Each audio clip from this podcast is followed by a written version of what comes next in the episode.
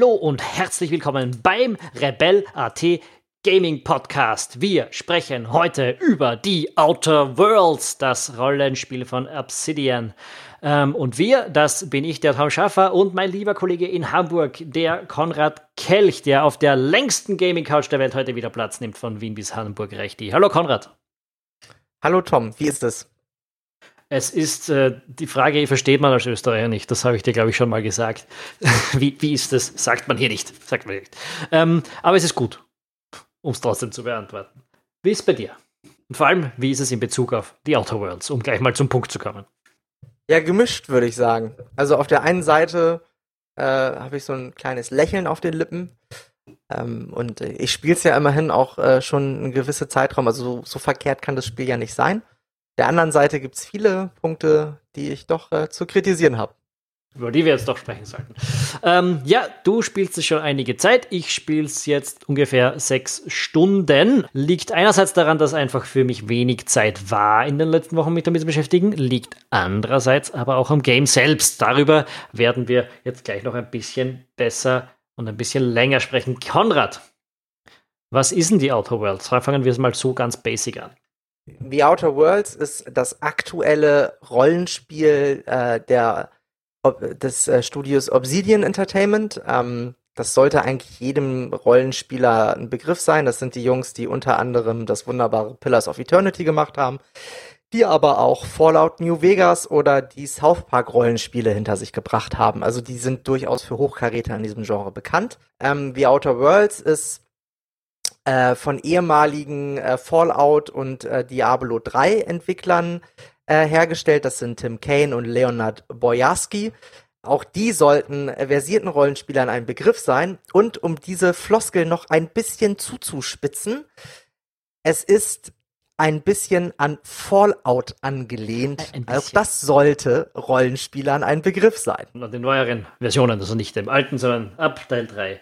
Fallout, genau. So in etwa spielt es sich auch. The Outer Worlds beginnt in einem Raumschiff, denn man ist irgendein äh, Abgesandter von der Erde, man ist da mit einer Kolonie, mit einem Kolonieschiff hingeschickt worden und eingefroren worden und dann wacht man auf und irgendwie scheint einen nie so richtig jemand in Empfang genommen zu haben und man schwebt irgendwie blöd durch den Weltraum. So beginnt das Game. Äh, und zwar durchaus mit äh, ein bisschen Leichtigkeit, oder? Ja, also man wacht nicht aus, sondern man wird aufgeweckt. Und zwar von äh, einem äh, Wissenschaftler namens äh, Phineas Wells, der ähm, ja so ein bisschen den Revolutionär spielt. Man muss dazu sagen, ähm, The Outer Worlds spielt, oh Wunder, oh Wunder, in einer äh, posttechnokratischen Alternativwelt ist jetzt nicht äh, so häufig, dass man das so runterspielen muss, hätte ich gesagt. Naja, also es ist auf jeden Fall, es ist halt von der, vom Design her und vom Setting her, es ist ganz klar Post-Punk mit ein paar Futurismus-Elementen. Und diese äh, Welt äh, wird regiert ganz von äh, Großkonzernen, Megacorporations. Helicon ist die vorherrschende Macht im Universum.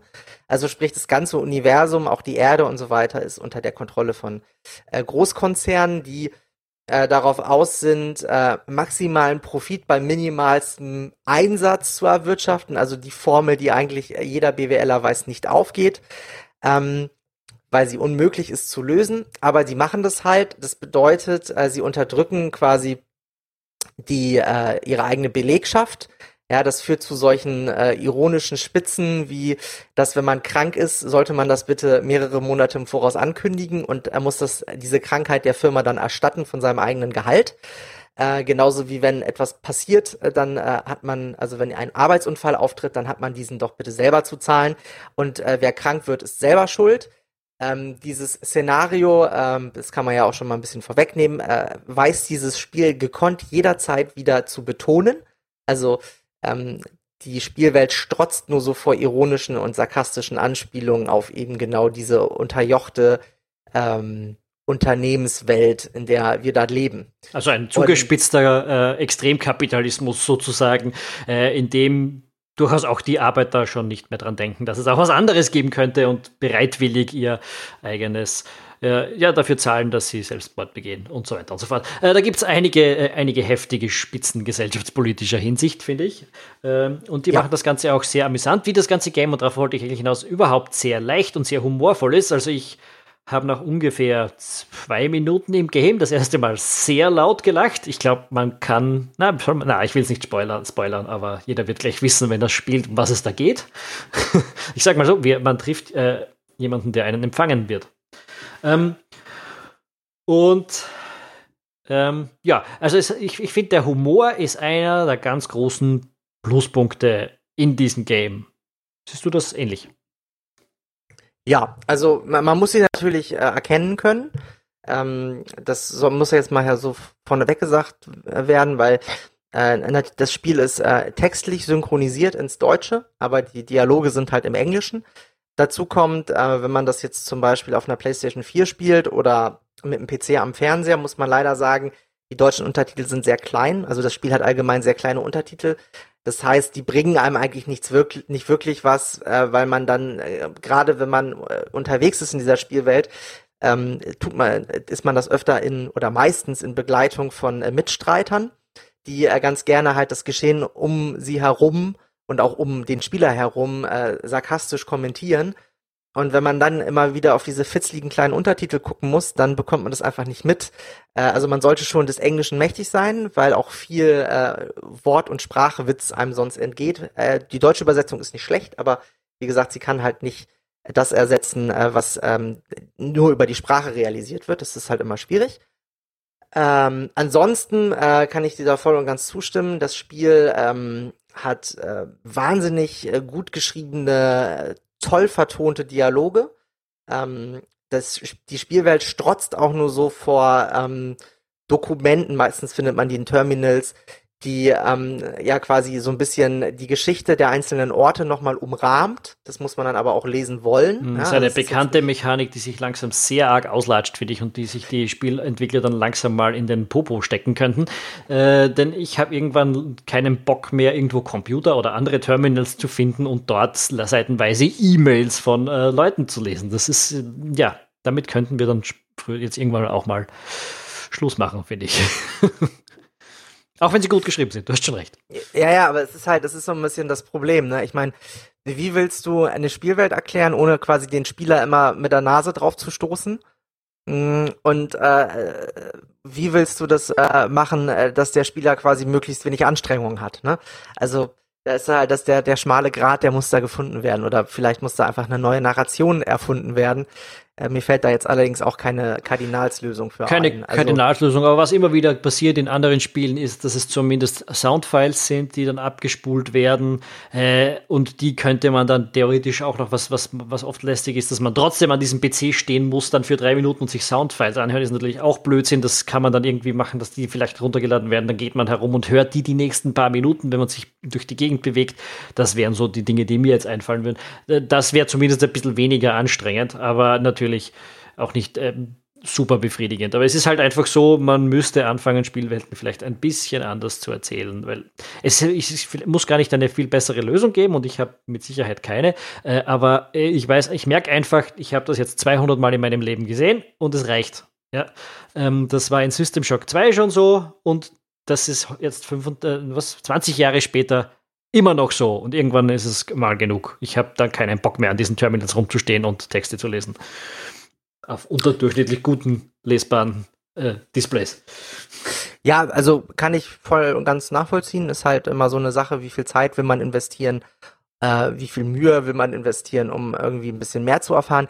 Ich mache das auch nur, wenn ich Bock drauf habe. Also ich bin ganz ehrlich, wenn ich irgendwie äh, bei Outer Worlds ist es ja so, ähm, das finde ich ganz angenehm. Da sind diese ganzen Nachrichtenhäppchen sind immer relativ kurz und unterteilt. Also man kann sozusagen, wenn man das erste Häppchen sich anguckt, das ist da meistens so ein flotter Absatz, da kann man dann schon gucken, okay, interessiert mich das weiter oder ist es eher so eine 0815 als Narration, die mich jetzt auch nicht großartig toucht. Aber das ist halt ähm, durchaus ein Problem, da gebe ich dir recht. Ähm, was auch ein Problem ist, meiner Meinung nach, also das ist jedem, kann, jeder kann das so sehen, wie er möchte. Outer Worlds will ja ein, ein, Rollenspiel sein und ich finde, es ist für ein Rollenspiel verdammt wenig Rollenspiel, ehrlich gesagt.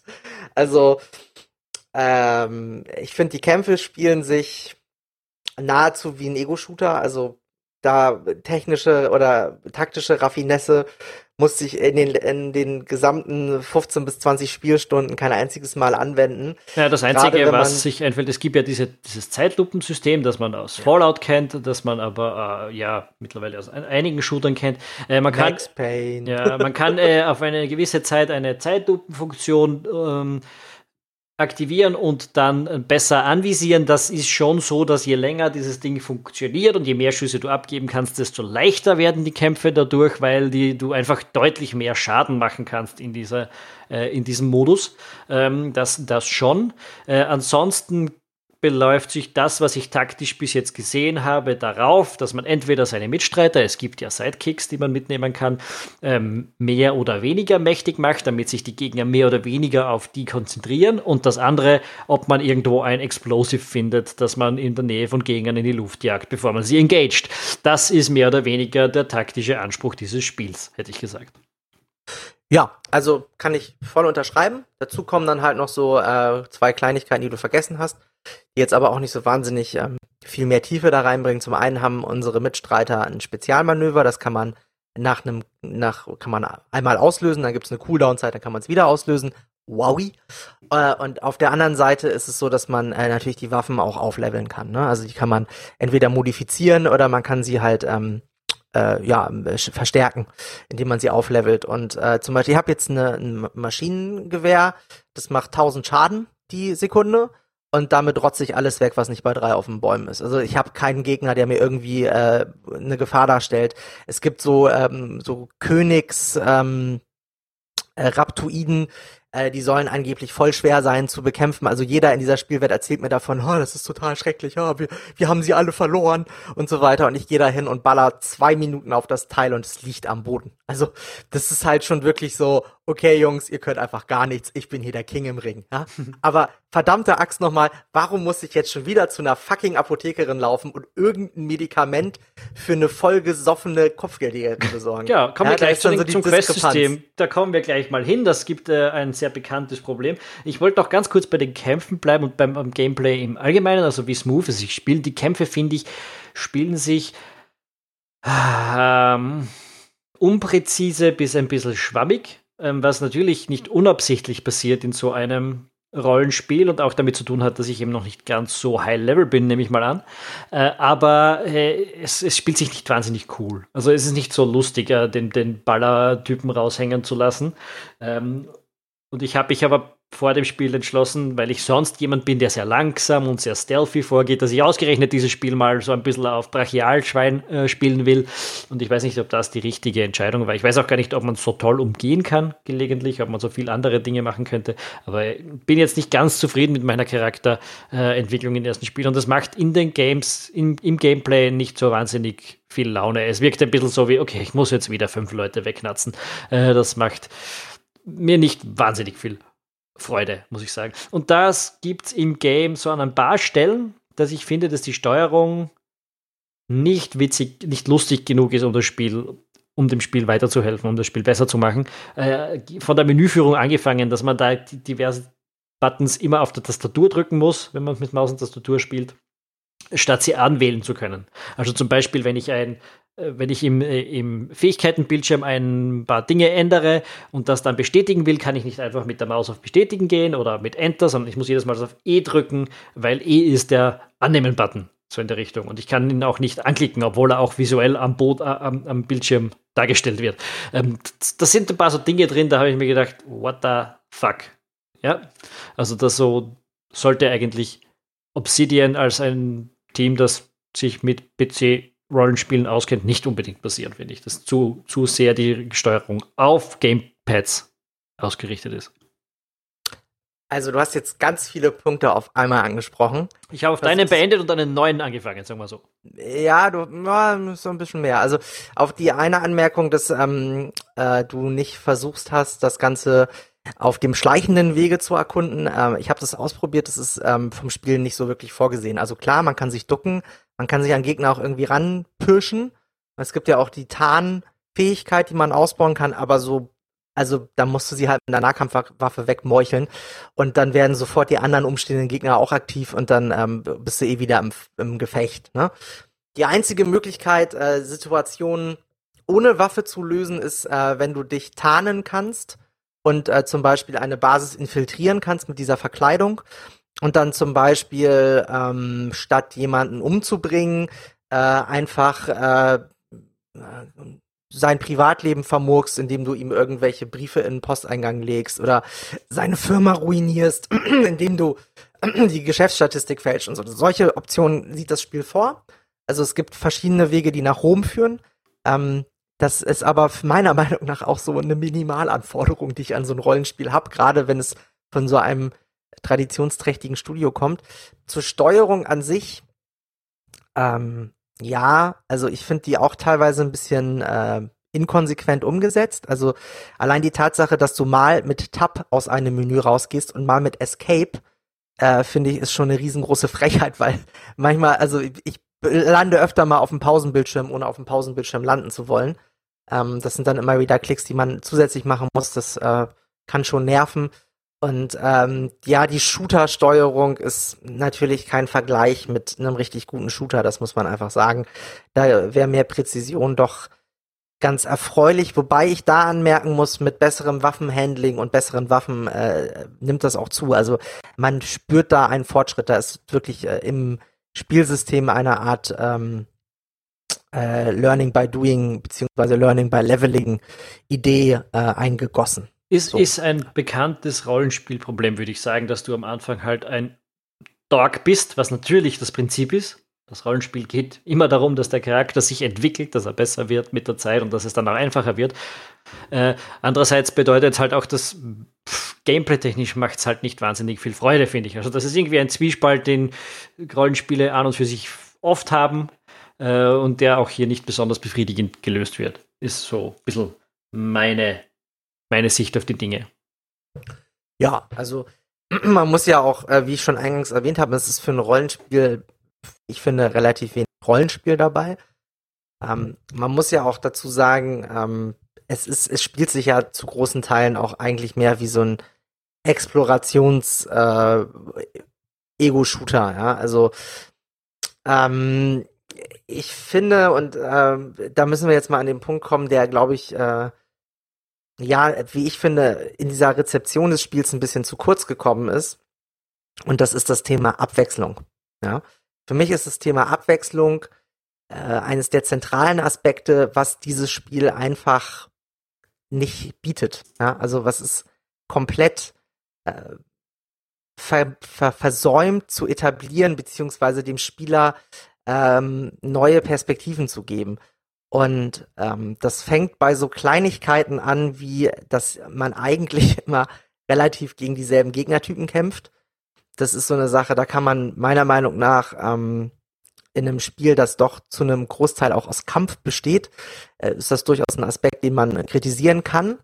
Ähm, die an, der andere Aspekt, und den finde ich äh, viel wichtiger, ist, dass die Spielwelten an sich sehr ähnlich sind, sehr leer sind und es wie ich finde, wenig lohnt, sie zu erkunden, weil man wenig findet, was erkundenswert ist. Und das ist so ein Aspekt, den haben einige Spieler, die ähm, fortgeschritten sind, in, an diesem Spiel schon stark kritisiert, äh, denn es gibt einfach Planeten, da ist nichts. Ja, also da ist wirklich, da fliegt man hin und es gibt jetzt nicht so wahnsinnig viele Planeten, das kann ich schon mal vorweg sagen. Also die, die Anzahl an Umgebungen, die man erkunden kann, ist äh, nach meinem Wissen und nach dem, was ich bis jetzt gesehen habe, auch beschränkt das ist halt kein Open World RPG. Ne? Das ist halt ein wichtiger Aspekt. Das ist ein, äh, ein sehr ähm, äh, ja in einzelne Level unterteiltes Rollenspiel. Das ist an sich kein negativer Aspekt, ja, wenn diese Level mit sehr viel Liebe zum Detail gemacht werden. Es ist so ein bisschen ein Kompromiss. Äh, es ist ein Kompromiss aus Open World und, und Dings. Man kommt nicht immer überall hin. Vor allem so zu Beginn bist du natürlich noch sehr limitiert. Ich, ich sehe das auch ein Problem. Ich kann dir mal grundsätzlich ganz zustimmen. Ich finde auch die Levels, die Welt ist zu uninteressant, zu leer.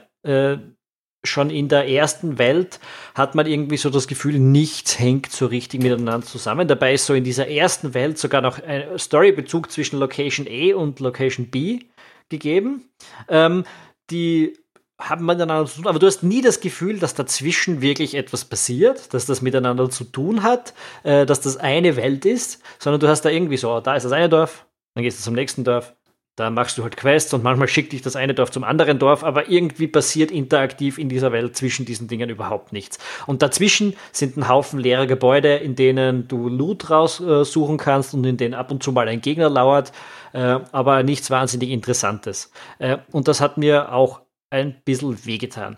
Ähm, was ich jetzt aber in Bezug auf diesen Open-World-Mechanismus sagen kann. Also das Spiel beginnt, du bist mal auf einem Planeten und so die ersten ein bis drei Stunden, je nachdem, wie lange man sich Zeit lässt, äh, ist man auf diesem ersten Planeten mal zu geben. Und den kann man theoretisch frei erkunden. Äh, hat natürlich trotzdem eine Hauptquest, an der man sich ent entlang handeln kann.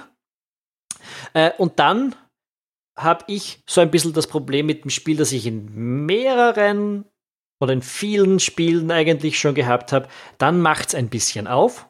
Man kommt auf einen neuen Planeten oder man kommt zu einer neuen zuerst mal zu einer neuen äh, ja, Umgebung und auch einem neuen Planeten und beginnt dort quasi wieder so ein bisschen von Null.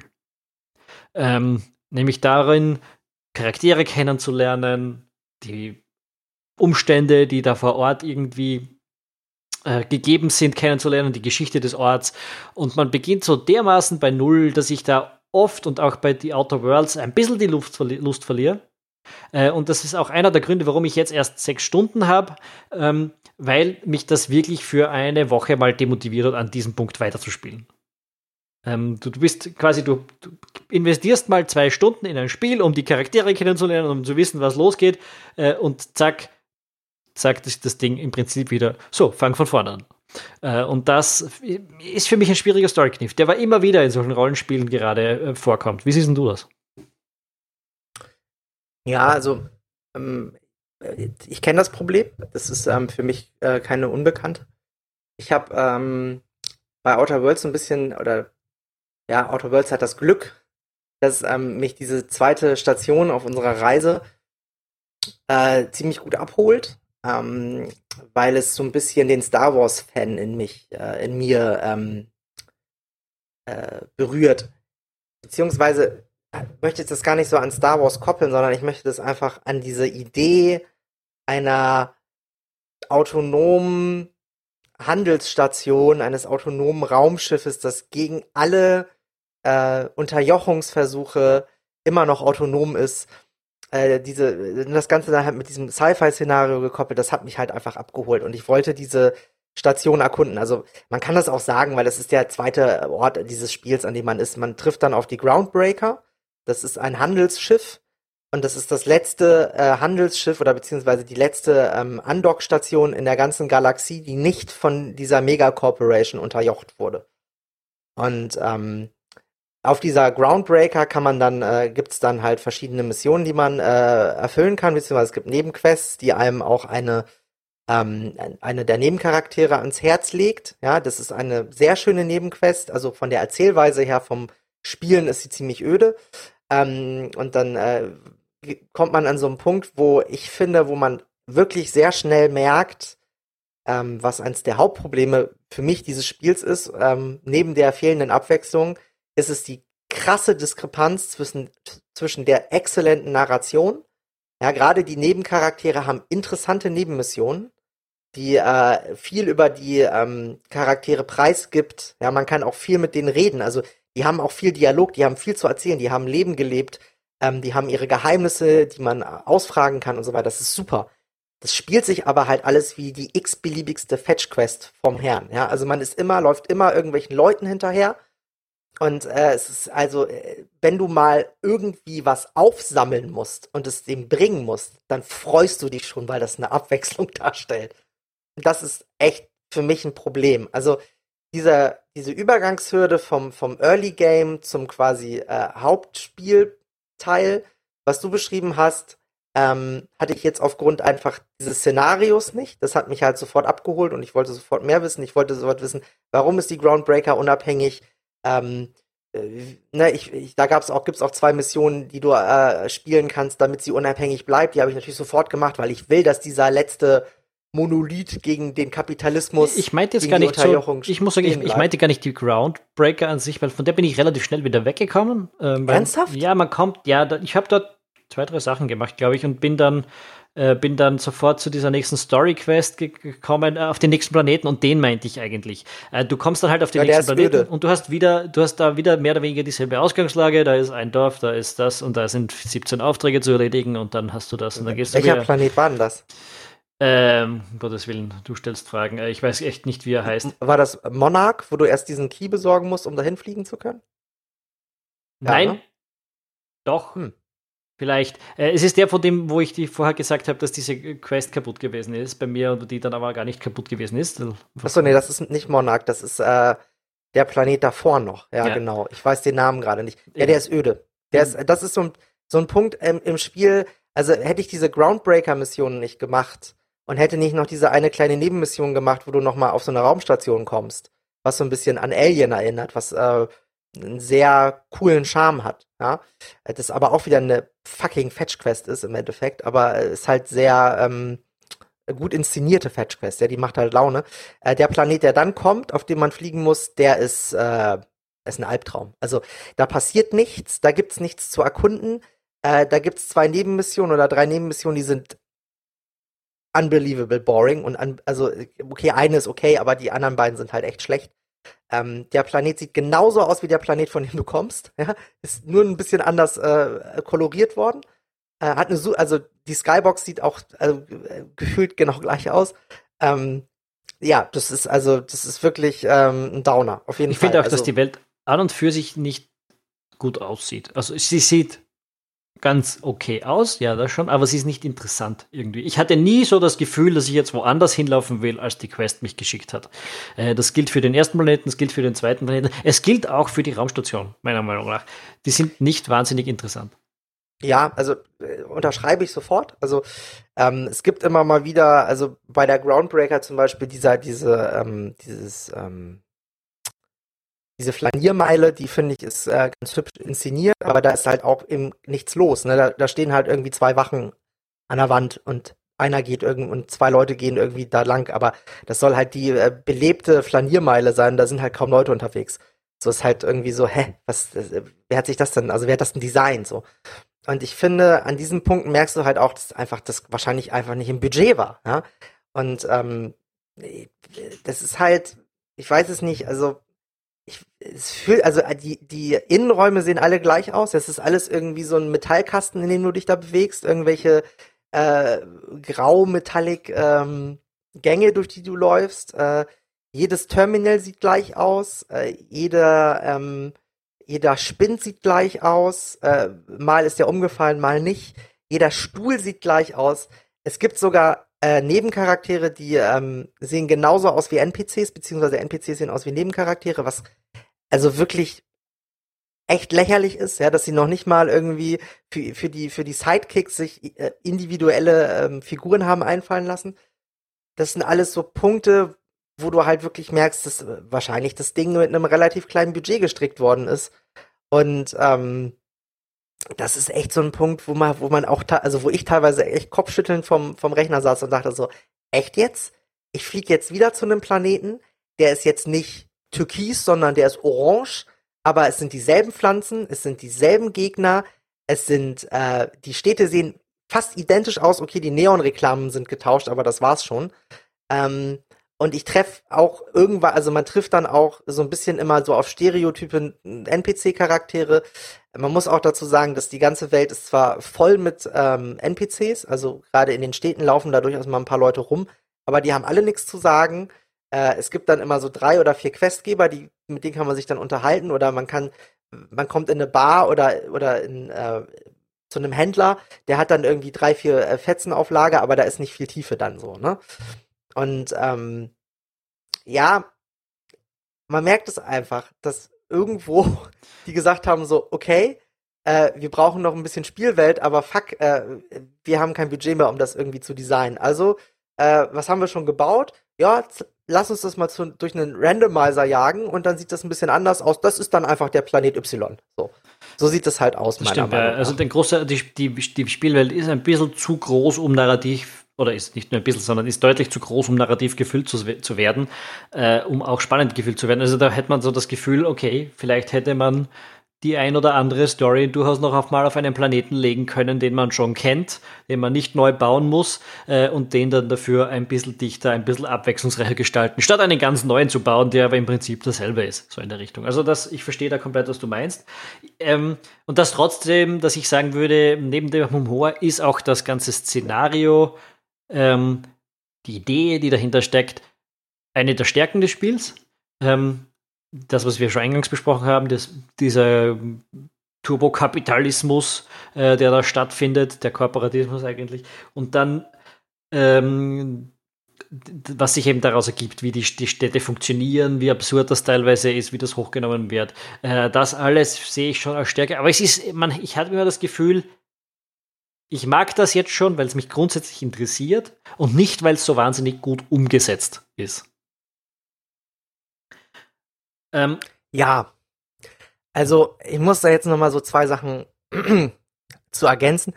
Also diese Dystopie von einer von Großkonzernen unterjochten Welt ist ja jetzt auch an sich kein neues. Ne? Also das ist ja schon in verschiedenen Science-Fiction-Filmen und so weiter. Ähm, Everything is a remix, man. Everything. Ja, ja, genau. Everything is a remix. Ähm, und ich finde, es ist also ja, wir haben eine Affinität für solche Geschichten, ne? Wir sind ja irgendwie, also ich bin Sozialwissenschaftler, ähm, du bist äh, Politikjournalist, äh, AD und ähm, äh, wir, wir und, sind ja schon und Politikwissenschaftler. So und Politikwissenschaftler, genau. Also wir sind ja schon äh, vom Grund aus unserer Persönlichkeit sind wir interessiert an sozialen Gefügen, an Machtgefügen, an, ähm, an Politik, an äh, Gesellschaftstheorien und so weiter. Ne? Das ist ja was, was uns persönlich auch abholt. Deswegen äh, ja, finden, finden in diesem Podcast ja auch durchaus Diskussionen über Spiele statt, die diesen äh, Background liefern. Und äh, wie du sagtest, ne, vielleicht ist es einfach nur der Hang, der uns weiterspielen lässt. Äh, und der uns so gut unterhält, weil wir es einfach mögen. Und äh, das ist ja was, was man im Spiel jetzt mal nicht vorwerfen kann. Das ist ein Setting bedient, was wir, auf das wir Bock haben. Ja. Nö, äh, das wäre ja, wär ja irgendwie ein bisschen schwierig. Ähm, und ich habe mich auch gefragt, ist es denn, ist es denn einfach, einfach kein gutes Spiel, sondern einfach nur ein gut geschriebenes Spiel? Und ich würde diesen Punkt durchaus bejahen, ähm, weil ähm, es natürlich so ein bisschen die Sachen vermissen lässt, die ich mir von einem richtig guten Rollenspiel erwarte. Ja? Und äh, dazu gehört halt eben eine erkundbare Spielwelt, die erkund erkundenswert ist, die abwechslungsreich ist. Dazu gehören ähm, mittlerweile auch einfach NPCs, die nicht an jeder Ecke gleich aussehen, ja. Das sind alles so Punkte, wo ich denke, so, jo, kann ich unterschreiben, dass da das gehört liefert ein dieses Inventarsystem, das irgendwie spannend ist und ein Loot-System, ja. das funktioniert. Ich meine, wir haben äh, beide, wir haben vorher darüber gesprochen, wir haben beide einen Rucksack voller Shit, den wir bestenfalls verkaufen wollen, aber wo wir die ganzen, wo wir eigentlich keinen Bock haben, die ganzen Eigenschaften dieser ganzen Gegenstände in irgendeiner Form einzusetzen. Ich glaube, ich habe 70 Getränke drin, die alle irgendwas anderes tun, aber immer nur für 30 Sekunden. Also vergesse ich das einfach und interessiert mich einfach nicht weiter. Ich lasse es einfach links liegen und verkaufe es bei der nächsten Gelegenheit. Beziehungsweise, weil ich so ein Sammeltrieb habe und Angst habe, dass ich es vielleicht doch irgendwann brauche, verkaufe ich es nicht mal, sondern habe einfach immer nur ein volles Inventar, was mir dann voll auf die Eier geht, äh, weil der Gegner, weil, weil der Charakter dann irgendwie irgendwann nicht mehr laufen kann, wenn es voll ist und so. Also das funktioniert alles für mich nicht so wahnsinnig gut. Äh, wie es das tun könnte. Es beginnt eigentlich ganz am Anfang. Ich habe auch irgendwie die Schnauze davor voll, ähm, dass mir ein Spiel sagt, hallo, da bin ich, hier ist dein Charakter, vergib ihm 60 Punkte. Ähm, in einem System, das du noch nicht kennst, äh, in einem, in einer, für eine Spielweise, von der du nicht, nicht weißt, ob sie Spaß macht. Äh, und du musst aber trotzdem schon ziemlich am Anfang da Punkte vergeben, eine Richtung vorgeben, sie später sogar noch viel stärker spezialisieren. Ähm, all das ist nicht top umgesetzt für mich. Für mich ist das irgendwie das Spiel von seinen Grundmechaniken ist es einfach Fallout 3 von 2008 mit einer weniger offenen Spielwelt ähm, und ein paar Vorzügen natürlich, die sich seither ergeben haben. Aber ganz im Kern habe ich das schon 2008 bei Fallout 3 gespielt und natürlich insbesondere bei New, Vegas dann darauf, das ja so eine Art Add-on dazu gewesen ist. Ähm, Also nichts Neues, nichts Neues unter der Sonne. Durchaus gut gemacht, durchaus unterhaltsam. Gerade für Leute wie uns, die eben einen Hang zu diesem Szenario haben, finde ich interessant und deshalb hat man eine gewisse Sympathie dafür. Aber gameplay-technisch solide und nicht mehr als das, hätte ich jetzt gesagt. Es hat nicht die wahnsinnig großen Upsis, es macht nicht wahnsinnig viel ganz, ganz schrecklich, aber es macht auch ganz wenig vom Gameplay her so, dass man sagt, cool. Ja, also das würde ich so unterschreiben. Also es gibt so Punkte, die einfach auch ins Nichts laufen. Ja? Also du kannst zum Beispiel von äh, diesem von diesem ganzen Insektenviechzeug, was da rumläuft, kannst du heute Fleisch, Knochen, äh, irgendwelche anderen Organe looten. Ähm, da kannst du aber keine Items draus machen. Ja, das kannst du nur verkaufen. Ja. Mhm. Das heißt, du hast dein Inventar immer mit solchen Gegenständen voll, die Platz brauchen, die äh, das, äh, die, die natürlich auch irgendwie den Rucksack äh, verstopfen. Irgendwann kann dein Charakter nicht mehr laufen, weil er überladen ist, wie du schon gesagt hast. Da musst du das irgendwie alles bei einem Händler verkaufen. Oder du schmeißt es wieder in die Wicken, weil es so wenig Bits, also das ist die Währung des Spiels, dafür gibt, dass du halt äh, auch kein Interesse hast, jetzt für ein Bit 30 irgendwie nochmal so ein scheiß Fell durch die Gegend zu schleppen. Vor allem ist es auch so, dass ich selbst, äh, ich, ich verkaufe die Dinger zwar selbst, aber, aber ich kaufe ganz selten was äh, oder beziehungsweise eigentlich noch gar nie was gekauft in diesem Game. Äh, ganz einfach, weil ich irgendwie das Gefühl habe, okay, vielleicht brauche ich das Geld irgendwann mal. Äh, Lasse ich es lieber hier, weil der hat eh gerade nichts wahnsinnig Interessantes. Ne? Der hat vielleicht, wenn ich alles durchschauen würde, ist seine, seine Rüstung vielleicht ein bisschen besser als meine und vielleicht hat er eine Waffe, die ein bisschen besser als meine ist. Aber es ist nicht so spannend, dass ich deshalb viel Geld ausgeben möchte. Also stash ich den Scheiß lieber und laufe eigentlich schon wieder mit viel zu viel Geld herum. So in, die, in, die, in diese Richtung äh, funktioniert das. Ähm, weiß gar nicht, ob das Spiel dran schuld ist oder ob das eine grundsätzliche Neigung bei mir ist, weil es passiert mir öfter in Games. Äh, aber zumindest verhindert dieses Game nicht, dass ich das tue. Ähm, und ja, ist halt, ist halt auch so, würde ich sagen. Ich finde halt, es, es laufen halt so viele Spielmechaniken ins Nichts. Ja, also wie gesagt, ne, das Looting-System ist sehr rudimentär.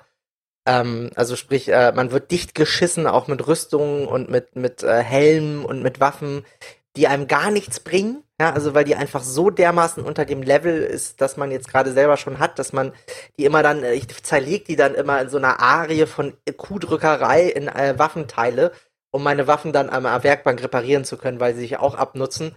Wobei ich da auch spielerisch überhaupt keinen großartigen Unterschied jetzt festgestellt habe, dass äh, dass irgendein Einfluss darauf hätte, ob die Waffe jetzt deutlich besser oder schlechter schießt oder ob die Rüstung jetzt deutlich besser oder schlechter mich verteidigt oder schützt. Ähm, na, die wird einfach nur, du musst einfach nur aufpassen, dass sie nicht kaputt wird, so wie Ja, du musst ja? wirklich nur aufpassen. Das ist dann wieder so Mikromanagement, was mich auch schon mehr nervt, als dass es mich herausfordert. Vor allem, weil das Inventarsystem einfach nicht gut gemacht ist nee, und man trotzdem viel Zeit damit verbringen soll und man eigentlich gar keine Lust hat, jetzt tausende Stats in diesem Game durchzulesen. Das ist es nicht, worum es hier geht, im Prinzip. Nee. Und es ist halt auch so, dass es nicht, also es ist halt nicht nur nicht sehr übersichtlich, es ist auch einfach nicht schön designt. Dann gibt es halt so Sachen, es gibt halt Modifikationen für die Waffen und für die Rüstung. Und das, ich, das ist kein Scherz. Ähm, das sind dieselben Icons. Egal, was sich da für eine Modifikation hinter versteckt. Also jetzt mal ganz äh, hart formuliert, es gibt verschiedene äh, Visiere für das ähm, Scharfschützengewehr oder das, äh, ne? Und ähm, die haben immer dasselbe Icon, aber das eine ist ein Zweifach, das andere ist ein Vierfach also die hatten es noch nicht mal äh, äh, ja als nötig erachtet, äh, ein extra Icon zu machen, wo sie unten unter das Visier einfach ein Zweifach oder ein Vierfach schreiben, damit man da nicht immer durchklicken muss. Also was nervt halt. Mm, das sind halt so, das sind so, da merkt man dann so, wenn man in die Details geht und in die Feinheiten, ist dieses Spiel halt einfach nicht zu Ende gedacht. Und äh, wie du schon sagtest, ne, es ist halt vom, vom Spielerischen her, was einem da geboten wird, ist es äh, bestenfalls solide Durchschnittskost. Und das würde ich auch sofort so unterschreiben. Es gibt manchmal so Momente, da blitzt das Spiel dann durch, da merkst du dann, okay, jetzt, jetzt hatten die Designer noch mal Bock äh, zu designen, ja, und zwar Gameplay zu designen und nicht äh, äh, irgendwie noch mal einen lustigen Dialog zu schreiben, ja, also, weil äh, meiner Meinung nach ist äh, das meiste an Budget, äh, an Lust und an Motivation und an äh, Können einfach in, in, in das Writing geflossen, ja, mhm. und nicht so sehr in das, in das eigentliche Design des Spiels. Und äh, da, es gibt eine Mission, die ist halt, wie ich schon sagte, da, da besucht man so eine Raumstation und da muss man äh, einen Kommunikationssatelliten wieder äh, auf Vordermann bringen. Und ähm, diese ganze Mission ist von vorne bis hinten ähm, wirklich gut inszeniert. Sie ist äh, in der Narration her gut äh, beschrieben. Es, äh, sie ist eine optionale Mission, man muss sie nicht machen, aber äh, das, daraus ergibt sich dann auch noch äh, so eine so eine Side Story, die super lustig ist. Das ist alles cool gemacht und es gibt auch durchaus Missionen, wo du verschiedene Lösungswege hast. Ja, und ähm, teilweise ist das Spiel sogar so hart äh, oder beziehungsweise so ähm, einsteigerfreundlich, nenne ich das jetzt mal, dass es dir auch mehr oder weniger diese drei Lösungswege auf dem Silbertablett präsentiert. Also du kannst quasi aussuchen, wie du es machen willst. Ähm, teilweise erzählst dir aber das gar nicht. Teilweise musst du es selber rausfinden. Ne? Ich habe bei einer Mission bin ich zufällig drauf gestoßen, dass ich auch einfach ähm, durch die Hintertür kommen kann und dann nur äh, zum nächsten Terminal muss und dieses Terminal hacken muss und äh, dann sozusagen ähm, die Mission abgeschlossen habe. Ich muss, ohne jemanden zu töten, ohne irgendwas zu machen. Ja? Das ist cool, wenn sowas funktioniert. Ähm, dann macht auch ein, ein, ein Level-System Sinn, wo man, wo man die Fähigkeit hacken und so weiter ausbauen kann. Aber ich sag mal, zu 90 Prozent ist es pures, stumpfes Ballern und halt eben von A nach B rennen. Und dafür brauche ich, brauche ich keine Rollenspielelemente heutzutage. Also beziehungsweise brauche ich die einfach nicht, weil das Spiel einfach das nicht hergibt. Und ähm, Vielleicht liegt es auch einfach daran, dass ich wirklich viele Nebenmissionen gemacht habe und mein Charakter mittlerweile so overpowered ist. Aber auch das muss so ein Spiel abfedern können, ja.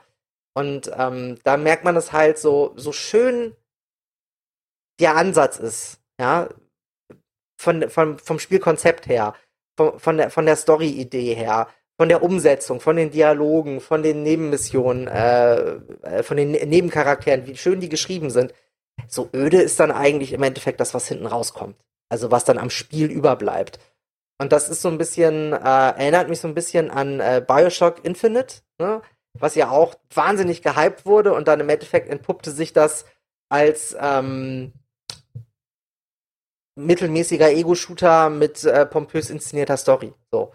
Und äh, hier ist noch nicht mal die Story pompös inszeniert, sondern sie ist einfach nur verdammt gut geschrieben. Ähm, das ist halt so, ähm, so der Aspekt, den man, glaube ich, äh, wirklich herausstellen sollte. Und äh, wo ich jetzt, wenn ich jetzt ein Fazit ziehen wollen würde, was, glaube ich, jetzt auch mal langsam Zeit ist, dass ich, mhm, dass ich das tue, ähm, würde ich halt sagen, für diejenigen, die Bock auf dieses Szenario haben und die halt über die von uns genannten Kritikpunkte hinwegsehen können, ähm, und äh, man muss auch sagen, äh, äh, zu gewissen Teilen funktioniert ja das Looten- und Level-Prinzip auch immer noch. Also das ist ja so ein gutes Prinzip, das kannst du schlecht kaputt designen. Ähm, die sollten sich das Spiel auf jeden Fall angucken. Unter anderem gibt es die Möglichkeit, das für drei Euro zu tun.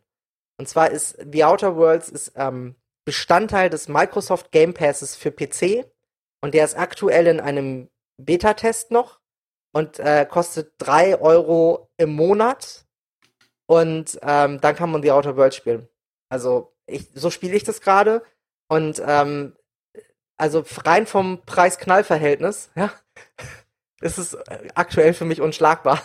Also es ist, ähm, es ist wirklich, man, wenn man wirklich, wirklich Interesse an dem Spiel hat, investiert die drei Euro und dann könnt ihr es quasi einen Monat lang so, so lange spielen, wie der Monat Stunden hat. Was Punkt. genügen wird, äh, würde ich behaupten. Ähm, ja, das ist ein guter Hinweis, dass es im Game Pass drin ist. Denn für die 60 Euro hätte ich es jetzt nicht wahr. Also ich hätte es jetzt zum Vollpreis nicht guten, guten Gewissens jeden empfehlen können. Für Leute wie uns vielleicht. Ja? Äh, wenn du wirklich, wenn, wenn, wenn man, wenn man denn das, das, das, die Trailer bis jetzt gesehen hat und sich nicht gedacht hat, geil, da kann ich das machen und das machen und das machen und das machen und das wird sicher super cool und sich die ärgsten Sachen dabei vorgestellt, sondern sich den Trailer angeschaut hat und man mochte den Humor und das Setting, äh, dann ist das Spiel etwas, das man sich anschauen sollte. Äh, wenn man zu sehr auf Gameplay geht, zu sehr auf wirklich spitzenmäßiges Roleplaying, dann ist es äh, eher nicht das Richtige, hätte ich gesagt. Ähm, und ich glaube, wir haben ganz gut ausgeführt, warum das so ist. Wir hätten vielleicht in, mancher, in manchen Punkten noch ein bisschen in die Tiefe gehen können. Darum nehmen wir natürlich auf Rebella.t auch gerne Fragen äh, entgegen und diskutieren mit euch gern auf Facebook und auf Twitter. Äh, aber ansonsten hätte ich gesagt, wir lassen diesen Podcast Podcast sein und äh, die Outer Worlds, ja, auch die Outer Worlds sein, um, um einen tollen Satz zum Schluss zu sagen. Ähm, ich habe eine Frage. Ja, bitte. Ähm, du hast es ja jetzt quasi eine, eine Woche lang liegen gelassen. Würdest du es weiterspielen? Ich habe schon vor, ja, dass ich nochmal reinschaue.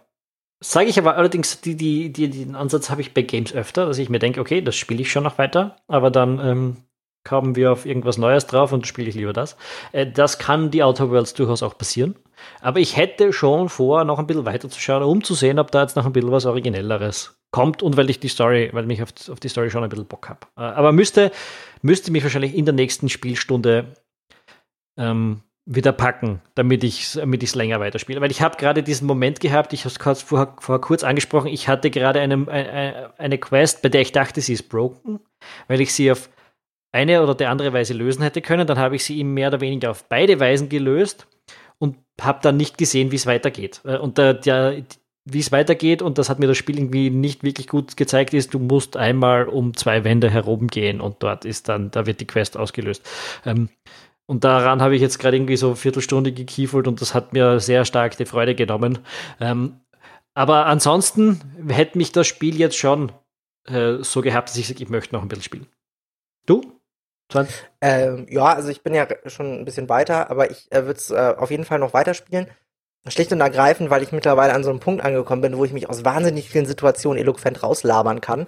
Und das äh, muss man einfach sagen, ist mir gerade eingefallen, als du die Abmoderation gemacht hast, das ist wahnsinnig lustig stellenweise, weil du die Leute echt verarscht und äh, die das gar nicht merken, weil die halt so in ihrem ähm, in ihrer Corporate Language drin sind, dass sie gar nicht merken, dass du sie quasi so ein bisschen äh, Bauchpinselst, aber nebenbei sich wahnsinnig über sie lustig machst. Gleichzeitig finde ich das Dialogsystem, um auch nochmal was dazu zu sagen, ein bisschen fad.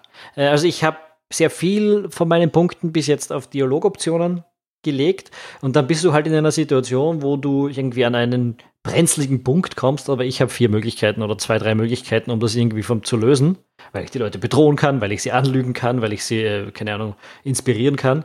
Ähm, und es wirkt so beliebig dann plötzlich. Ne? Du kannst irgendwie alles sagen und es ist eh wurscht, weil du kommst zum selben Ergebnis, mehr oder weniger. Äh, ja, nicht. Aber also, es, sind, es sind, die Dialoge sind geil und die, die Scherze sind lustig. Das, das stimmt. Ja, aber also, vom, vom, Grundsystem auch hier irgendwie. Hm. Es ist nicht sehr subtil. Ne? Es ist ja. schon so Holzhammermäßig. Das stimmt. Aber es gibt Unterschiede. Ich habe es ausprobiert. Ich habe mal einen Charakter bedroht, dann habe ich quasi vorher habe ich gesaved, habe nochmal neu geladen und habe den dann äh, ähm, überzeugt. Und äh, das hat äh, einen unterschiedlichen Ausgang dann gehabt. So. Also haben sie sich da schon so ein bisschen Design-Gedanken gemacht. Und ähm, also mein Charakter ist am besten zusammenzufassen. Ich kann entweder wahnsinnig gut schießen oder ich kann die Leute wahnsinnig gut belabern. Super, wir haben denselben äh, Charakter gebaut. Ja. Aber es ist halt einfach, das ist, äh, es ist so ein Ding, äh, und da ist sich Obsidian halt äh, immer relativ, ähm, ja, äh, treu. Das ist ein Charakter, mit dem man in Obsidian-Rollenspielen immer sehr viel anstellen kann. Ja, wie gesagt, für mich war es insofern neu, als dass ich normalerweise mehr sneaky bin äh, und das äh, explizit diesmal einfach nicht machen wollte, weil es einfach oft nicht so befriedigend ist und äh, ich einfach mal dachte, ich will jetzt ein bisschen durchballern und auch das ist leider nicht ganz so befriedigend. Wurscht, wir haben das alles schon besprochen äh, und ich glaube, wir können die Abmoderation jetzt von vor zwei Minuten einfach recyceln. Ihr spult einfach zurück und hört sie euch jetzt an, äh, dann passt es auch dazu. Ansonsten hoffen wir, ihr seid auch in zwei Wochen wieder dabei, wenn es am Sonntag um 18 Uhr heißt, der Rebel Gaming Podcast lädt auf die längste Gaming Couch der Welt ein. Wir wünschen euch bis dahin viel Spaß und abonniert uns auf allen möglichen Podcast-Plattformen, die euch einfallen. Ciao. Auf Wiederhören.